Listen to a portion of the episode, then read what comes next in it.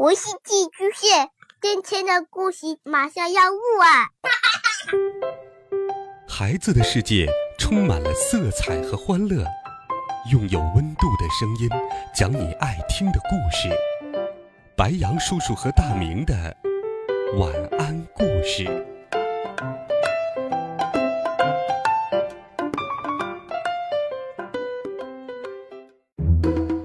小朋友们、同学们，大家好！又到了白羊叔叔给你讲《西游记》的好听故事了。这一集，我们一起来听《美猴王》系列第十册《智降狮力王》上。上一回我们讲到，唐僧师徒四人路过平顶山莲花洞，遇到了金角大王和银角大王。孙悟空用假葫芦换了真葫芦，把银角大王收进了葫芦里。后来，金角大王与孙悟空大战，又被孙悟空收进了玉净瓶。最后，太上老君赶来，带走了私自下凡的金银二童子。话说，唐僧骑着马，猪八戒牵着马。沙和尚挑着行李，孙悟空拿着铁棒在前面开路。师徒四人风餐露宿，披霜戴月，走了很久很久，又遇到了一座高山挡路。唐三藏在马上遥望到山坳里有楼台殿阁，便说：“徒弟啊，此时天色已晚，不远处有阁楼，想必是寺院。”我们去那里借宿一晚吧。孙悟空说：“师傅说的是，我先去打探打探。”孙悟空跳在空中，仔细观看，不一会儿按下云头，回来对唐三藏说：“师傅，果然是座寺院，叫什么宝林寺，正好借宿。”师徒一行来到了庙门外，唐僧怕几个徒弟样貌丑陋。吓坏了庙里的僧人，便独自进去，到大雄宝殿行礼下拜。唐三藏向庙里的僧官借宿，僧官不肯。孙悟空见师傅受了委屈，进去一棒打坏了寺里的石狮子，吓得僧官换了嘴脸，赶紧满脸堆笑的叫出僧人们安排茶饭，收拾休息的禅房。吃完斋饭。明月当空，孙悟空兄弟三人各自在一张藤床上睡下。唐三藏掩上禅堂门，点上灯烛，铺开经本，默默念诵。做到三更的时候，唐三藏收了经书，正打算起身去睡，门外忽然刮起了狂风，灯被吹得忽明忽暗。唐长老只觉得困倦涌上心来，便伏在经案上打起了瞌睡。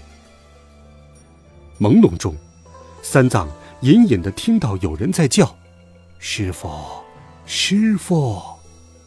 抬头观看，只见门外站着一个汉子，浑身上下水淋淋的，眼中还垂着泪。唐僧欠身说：“莫非？”你是什么鬼怪邪魔？深夜来这里戏弄我？我是光明正大的僧人，手下的徒弟都是除妖的英豪。你趁早远远的躲了去，别上我的门来。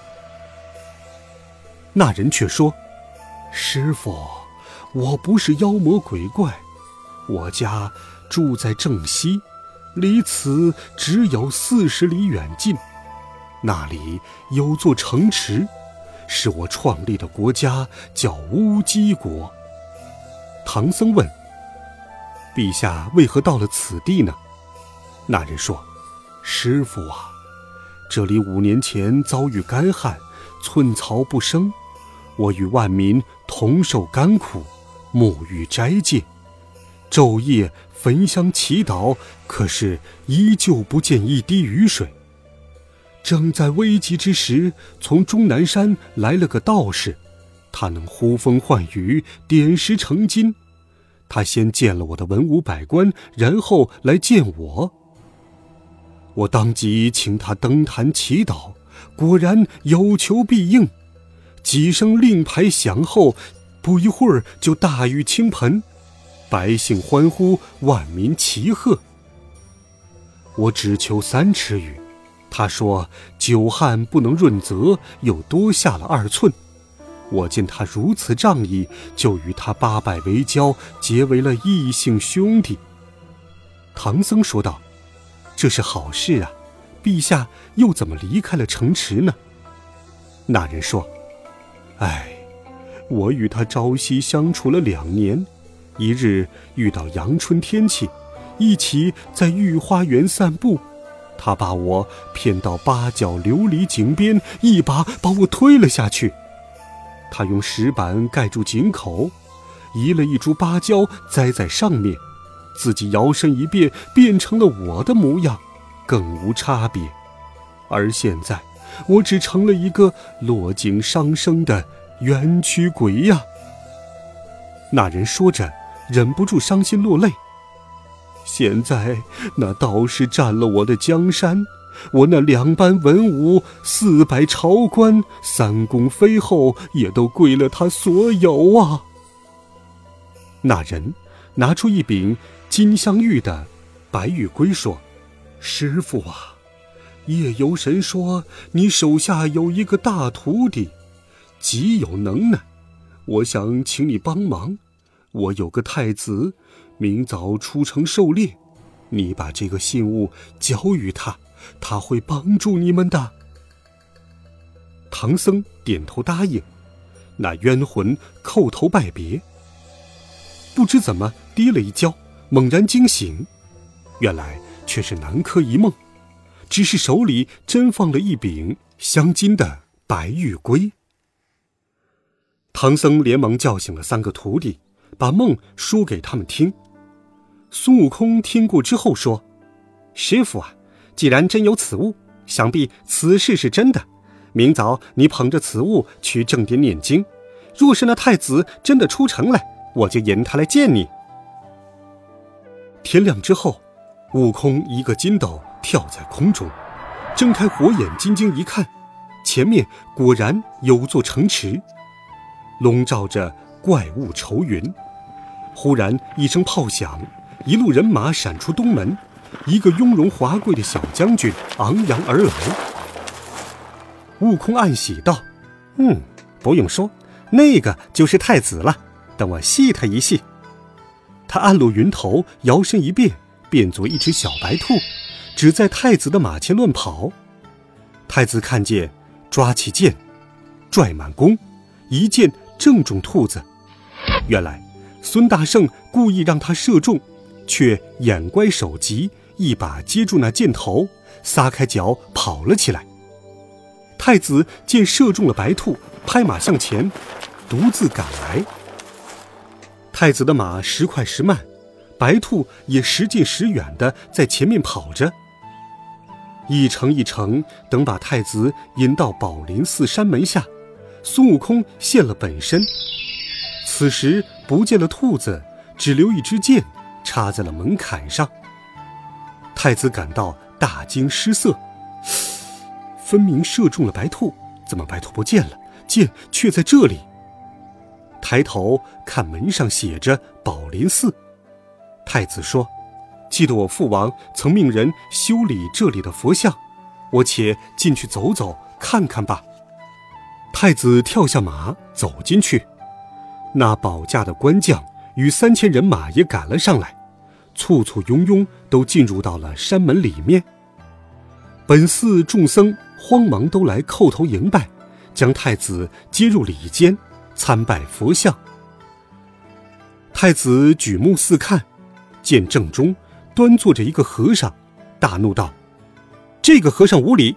我今日偶然进山，不用远接，此时军马临门，你也该起身行礼，怎么还坐着不动啊？”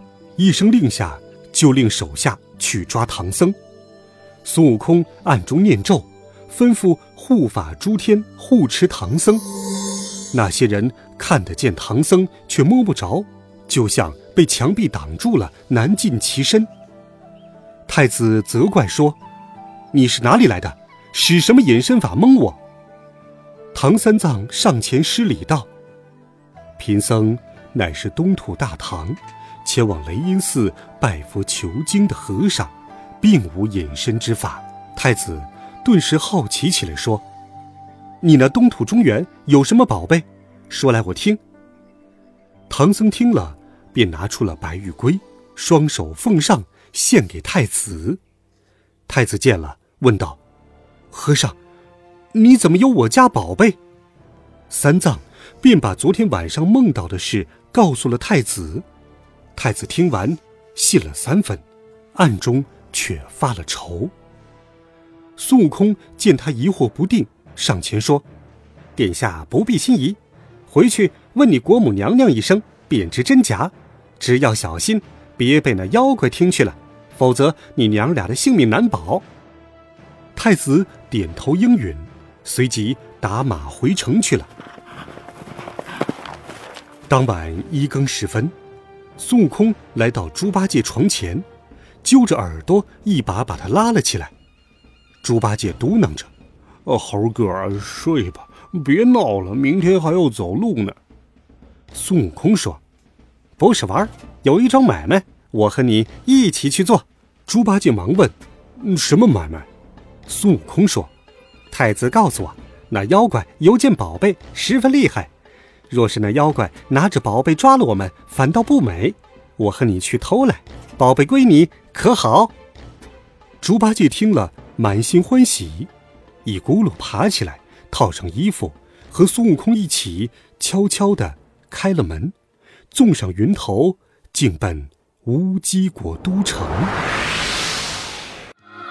好了，孩子们，这一集的故事，白杨叔叔就给你讲到这里。